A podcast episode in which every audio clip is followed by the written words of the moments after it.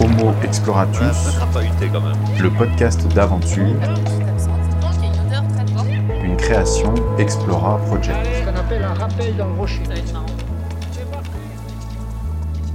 Myriam et Pierre respirent la joie de vivre. C'est un couple de voyageurs handi-valides, comme ils aiment le dire. En 2015, Pierre est blessé au Bataclan.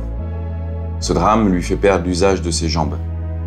Mais doté d'un état d'esprit à toute épreuve, ils réapprennent à vivre avec ces nouvelles contraintes et fondent en 2018 Wild World, le média de l'aventure pour tous. Avec un objectif, vivre un maximum d'expériences adaptées aux quatre coins du monde et les partager pour rassurer, inspirer et inciter au voyage.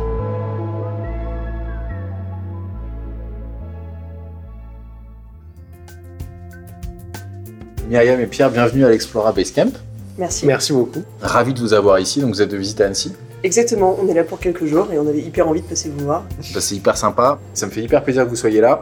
On avait envie de vous inviter ici parce que votre histoire est touchante. Ce que je trouve super puissant, c'est votre capacité à tous les deux à euh, trouver euh, une force par les voyages, par la outdoor, par le dépassement de soi. Comment est-ce qu'on repart à la conquête de son corps, de ses émotions, quand cette expérience de vie euh, nous arrive quoi. Alors, comment vous êtes rencontrés Comment ça s'est passé On s'est rencontrés en juin 2015. C'était un mariage d'amis communs, du coup. Et on s'est très bien entendu. Et on avait une passion commune, c'était le voyage. On s'en est rendu compte très vite. Et du coup, ça nous a permis de cliquer, de repartir en voyage en France puis en Europe. Et assez rapidement, on s'est rendu compte qu'on avait la même manière de vivre le voyage. C'était l'outdoor, l'aventure, les grands espaces et évidemment les rencontres.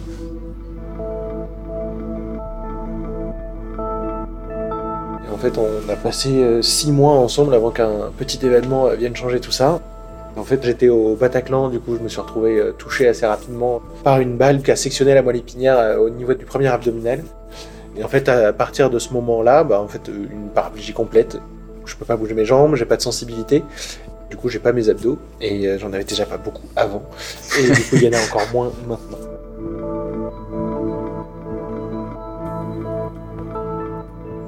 Vous étiez parti avant novembre 2015, déjà en voyage Complètement. On est parti euh, au carreau d'Arrache, donc euh, Ouais. pas très loin de Samoa. On a visité un petit peu la région. Et cliché, énorme cliché. La semaine avant les attentats, plus ou moins. On est parti à Venise et on avait voyagé un petit peu en France euh, avant, sur des week-ends. À ce moment-là, ça faisait pas hyper longtemps que vous étiez ensemble? Pas très long, 5 mois de pile. J'étais pas au Bataclan, ce qui est une grande chance. Et je pense que oui, on peut partir euh, après ce genre d'événement, parce que si on se sent pas capable, euh, c'est important de se poser la question et éventuellement de partir si c'est nécessaire. Ça sert à rien de mettre deux problématiques en une euh, quand on se sent pas d'assumer. Mais Après, il y a plusieurs choses. Déjà, Pierre a eu un état d'esprit positif dès le départ. Il est à l'hôpital, il vient de se réveiller de ses opérations. Il avait une petite ardoise comme ça sur le côté. Et il me voit rentrer dans la chambre, bah, moi je suis pas bien, je le vois, il est intubé de partout. Donc là, euh, il prend sa petite ardoise et il m'écrit genre euh, je t'ai fait peur. Déjà j'ai du mal à lire. Et en fait au moment où je lève les yeux, il a un truc dans la gorge et il a un sourire comme ça, euh, genre il se fout de ma gueule quoi. Donc du coup là je savais que l'état d'esprit était le bon a priori. Et après, bah, moi je me suis dit je suis pas avec Pierre parce qu'il sait courir quoi, je suis avec Pierre parce que j'aime son état d'esprit, sa manière d'être. Et en l'occurrence ça, ça n'avait pas changé. Et après c'est des trucs qui se construisent. On aurait pu se séparer pour d'autres raisons. On est toujours ensemble, on a construit un truc sympa. On continue quoi.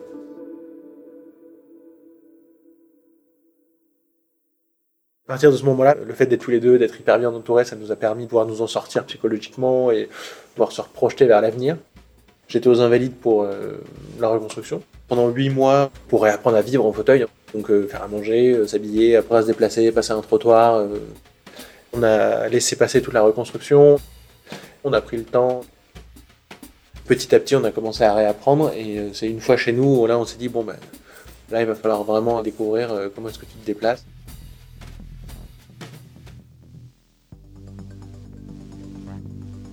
La partie sport, voyage, n'a pas vraiment été abordée. Et donc ça, on l'a vraiment découvert par nous-mêmes. Avant ça, on est tous les deux pas très sportifs. Du coup, on découvre un peu tout ça. Et l'état d'esprit, en fait, pendant toute la période de reconstruction, il est euh, plutôt tourné vers le positif et de se dire, bah, j'ai toujours envie. Plus toutes les personnes qu'on rencontre nous montrent que on va pouvoir avancer euh, malgré le fauteuil. Et donc voilà, on est tourné vers l'avenir et concentré sur euh, comment reprendre une vie normale. ouais.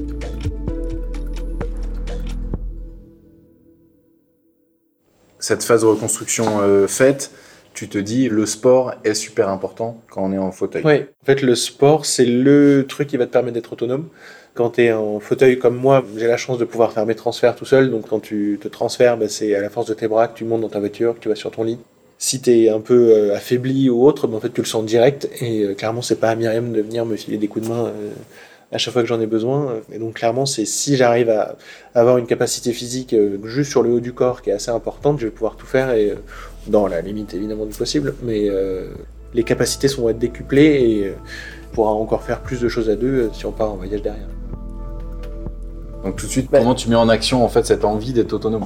Je l'ai pas mis en place tout de suite. Je l'ai mis en place quand on a commencé à réfléchir à ce qu'on pouvait faire nous de notre vie. Will World a commencé à se former dans nos têtes. Là, je me suis dit, bah, en fait, si j'ai pas une capacité physique qui va nous permettre d'aller à 4000 mètres d'altitude, bah, clairement, ça va s'arrêter au bout de deux semaines. Et donc là, oui, je suis allé euh, à la salle de sport du bureau et euh, je soulevais de la fonte et euh, tirais des poulies. On a quand même essayé de se donner euh, les capacités d'aller au bout de projets qui n'étaient pas forcément évidents euh, à la base avec notre niveau physique.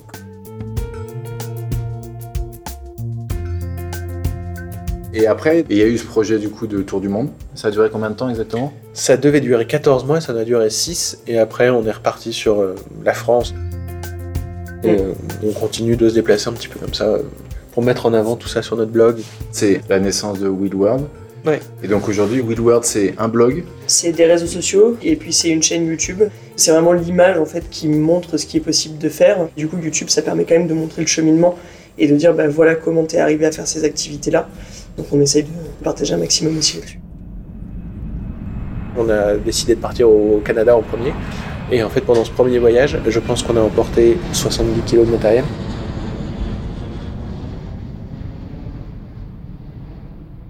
Tous nos gros projets sont issus de frustrations qu'on a eues. La reconnexion justement à la nature, à l'outdoor, ça faisait partie des choses qui nous faisaient le plus vibrer avant et on voulait pas perdre ça. Quand on a commencé à voyager, on était hyper frustrés parce que euh, on avait l'impression qu'il fallait qu'on visite plutôt des villes, des endroits qui soient accessibles. Au Canada, ça nous a un peu pourri le voyage parce qu'on voyait euh, les forêts euh, un peu partout et nous on se disait ah ben je vais aller faire euh, Montréal parce que la forêt c'est compliqué quoi. On a finalement découvert, grâce à une asso qui s'appelle Comme les autres, qui a emmené Pierre en séjour, qu'on pouvait faire énormément de choses, y compris en sport outdoor.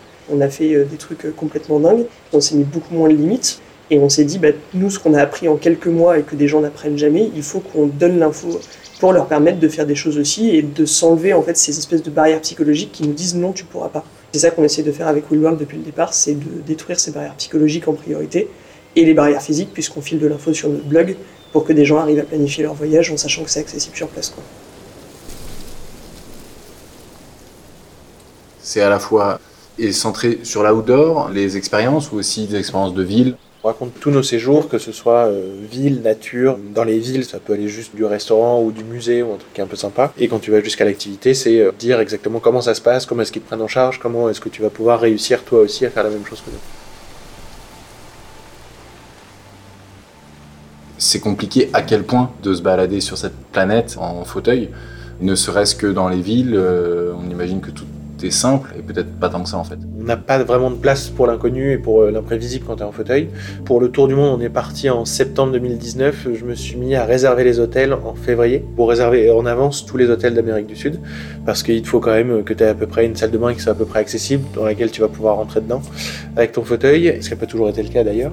Mais au moins que tu saches où est-ce que tu vas pouvoir un peu te reposer de manière à avoir au moins ton capital énergie pour le lendemain qui est à 100% et pouvoir vraiment profiter de la nature et de ton programme. Parce que si tu galères dans ta salle de bain ou dans ta chambre, ben, en fait, euh, t'es fatigué pour le reste de ta journée. Ça, c'est la planification. Et après, pour tout ce qui est euh, logistique, c'est euh, comment est-ce que tu t'organises avec les gars. Et puis, quand t'as des bonnes surprises ou quand t'arrives sur place, euh, t'avais pas d'infos. Et puis, en fait, les gars sont trop sympas. C'est comme ça qu'on vit depuis trois ans. Quoi.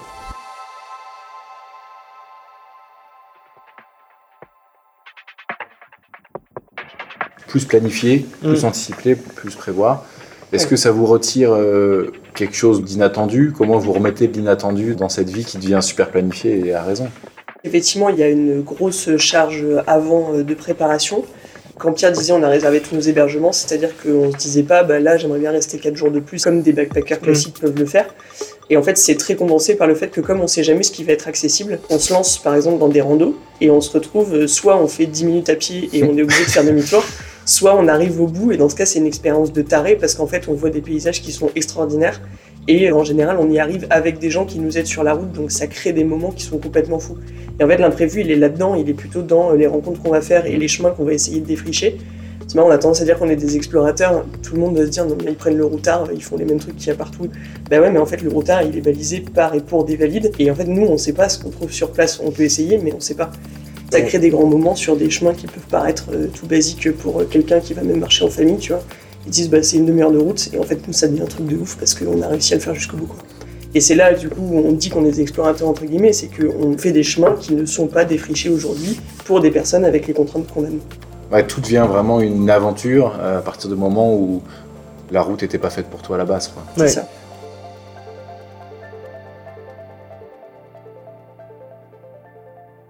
Avec une notion importante qui est celle des rencontres, en fait. Mm. Euh, Vous mentionnez souvent, l'air de rien, en fait, euh, parce que des gens nous ont aidés. Donc c'est ces rencontres un peu impromptues qui rendent l'histoire plus belle, qui rendent l'aventure possible. Et aussi euh, les potes qui nous accompagnent. Là, on est associé avec Nicolas depuis quelques mois maintenant et c'est toujours euh, hyper sympa en fait de bosser en équipe pour faire des jolis projets. Quand je vois, bah, si on n'avait pas eu des gens qui nous avaient aidés, par exemple avec les bagages, donc Nico et Flo, c'était improbable, ça s'est passé comme ça. Et ce projet, il serait jamais allé au bout si on n'avait pas été avec eux. Que ce soit des rencontres impromptues ou des rencontres planifiées, Mm. on va dire, avec des gens qu'on connaît. C'est toujours des moments euh, incroyables, quoi. Pour tout ce qui est handicap moteur, le problème qu'il y a encore dans les villes et autres, c'est que les gens ne savent pas comment t'aborder. Soit ils considèrent le fauteuil avant la personne, donc c'est euh, il faut déplacer le fauteuil alors que je suis dedans quoi. Ensuite, il y a les gens qui t'abordent de manière euh, sans filtre, qui considèrent que justement, euh, vu que tu es peut-être plus faible ou autre, on peut te parler de cette manière-là. Donc, euh, qu'est-ce qui vous est arrivé euh? Et en fait, quand on est en pleine nature, les gens ont complètement un regard différent parce qu'en fait, ils nous voient au même endroit qu'eux. Ils ont galéré pour faire la même montée que nous et en fait, ils nous voient arriver au même résultat. Et si on est bloqué avant la fin, par les rencontres impromptues, ils sont là, non mais en fait, euh, toi on a bavé autant que nous, il faut qu'on t'aide pour arriver jusqu'au bout. Et en fait, c'est ça qui est assez chouette dans ce regard-là, parce qu'en fait, le regard est complètement différent. Il faudrait sensibiliser dès le plus jeune âge en fait au handicap, commencer par les écoles pour recommencer à faire une petite mixité sociale. quoi. Et quel est le regard que tu aimerais qu'on ait? Le meilleur regard, c'est bizarre. des enfants quoi. Quand euh, on est allé faire des interventions dans des écoles et on leur avait concocté une petite vidéo avec tous les animaux qu'on avait pu rencontrer, en fait la première question qu'ils te posent c'est comment tu mets tes chaussures. Et en fait ils voient pas le problème que peut être le handicap et il y a un petit qui était venu nous voir à la fin de l'intervention. Mais en fait euh, t'es comme nous. Et ben ouais. C'est ça qu'on aimerait euh, que des adultes ou autres euh, aient comme regard quoi.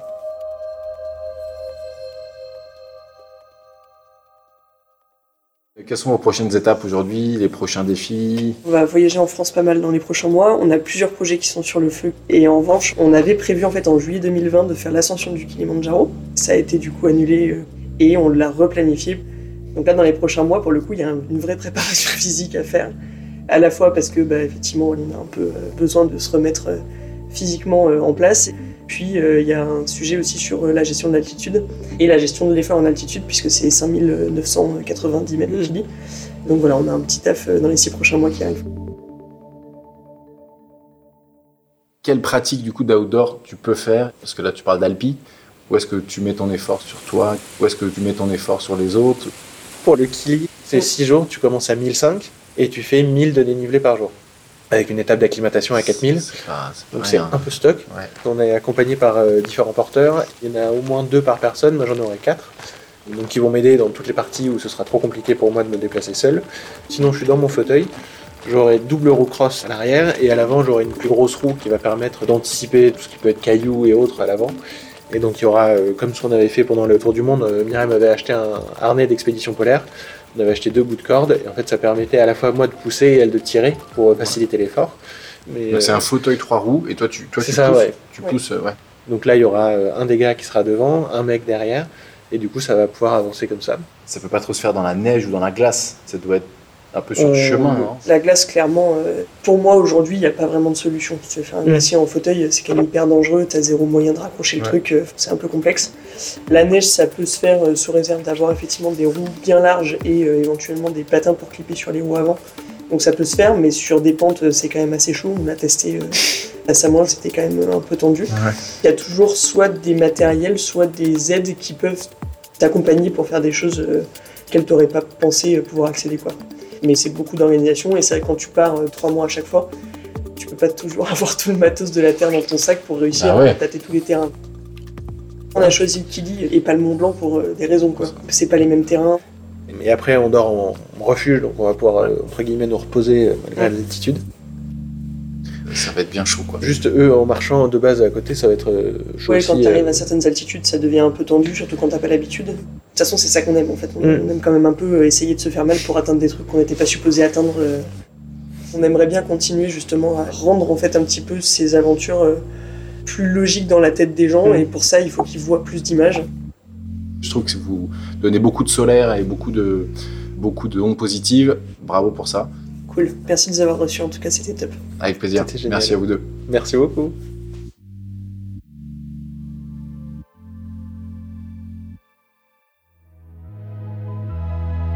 Homo Exploratus, le podcast d'aventure responsable présenté par Explora Project. Retrouve toutes nos expériences sur explora-project.com. Cet épisode a été réalisé par Laurie Galigani.